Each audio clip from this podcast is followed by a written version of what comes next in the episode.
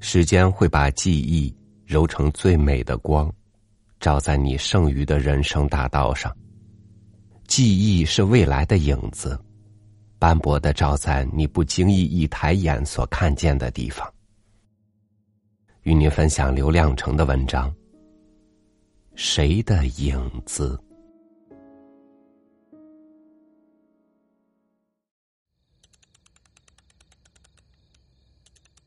那时候，喜欢在秋天的下午捉蜻蜓。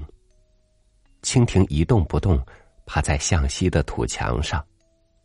也不知哪来那么多蜻蜓。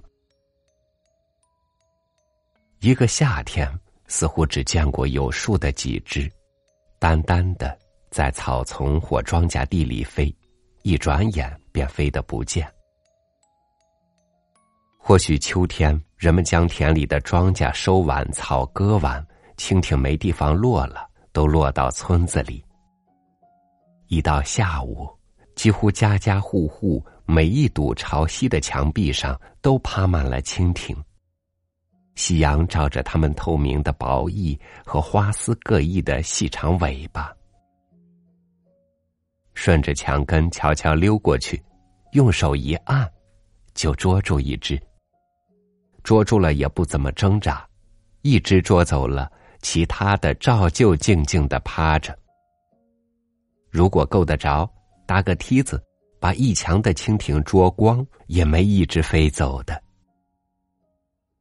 好像蜻蜓对此时此刻的阳光迷恋之极，生怕一拍翅，那点暖暖的光阴就会飞逝。蜻蜓飞来飞去，最终飞到夕阳里的一堵土墙上。人东奔西拨，最后也奔波到暮年黄昏的一截残墙根。捉蜻蜓只是孩子们的游戏，长大长老的那些人坐在墙根聊天或打盹儿。蜻蜓趴满头顶的墙壁，趴在黄旧的帽檐上，像一件精心的刺绣。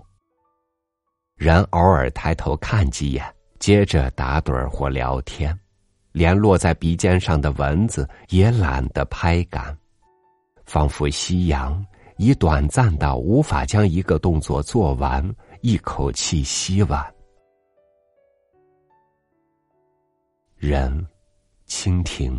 和蚊虫，在即将消失的同一缕残阳里，已无所顾忌。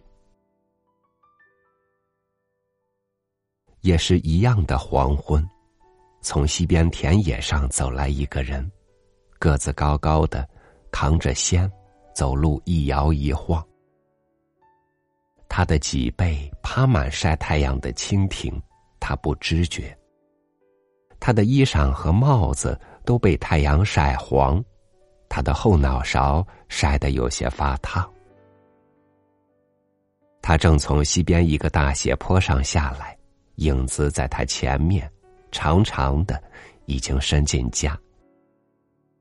他的妻子在院子里做好了饭，看见丈夫的影子从敞开的大门伸进来，先是一个头，戴帽子的头，接着是脖子。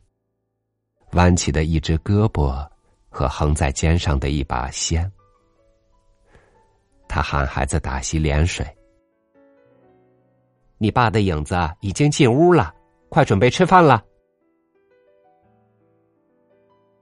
孩子打好水，脸盆放在地上，跑到院门口，看见父亲还在远处的田野里走着，独独的一个人，一摇一晃的。他的影子像一曲水，悠长的朝家里流淌着。那是谁的父亲？谁的母亲？在那个门朝西开的院子里做好了饭。谁站在门口朝外看，看见了他们？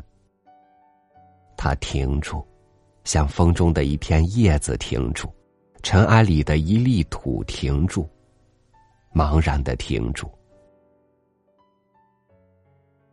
他认出那个院子，认出那条影子尽头扛香归来的人，认出挨个摆在锅台上的八只空碗、碗沿的豁口和细纹，认出铁锅里已经煮熟、冒出香味儿的晚饭，认出靠墙坐着抽烟的大哥，往墙边抬一根木头的三弟四弟，把木桌擦净。一双一双，总共摆上八双筷子的大妹梅子，一只手拉着母亲后襟，嚷着吃饭的小妹燕子，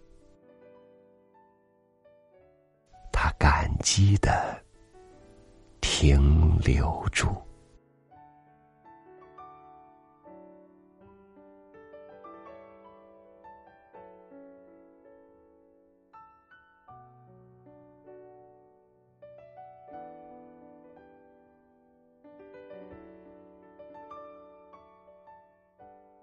每一个早晨都充满向往，每一个黄昏又都值得留恋。人间所有的美好都在这尘与魂的中间，因为我们头顶着那明亮的太阳。感谢您收听我的分享，我是超宇，祝您晚安，明天见。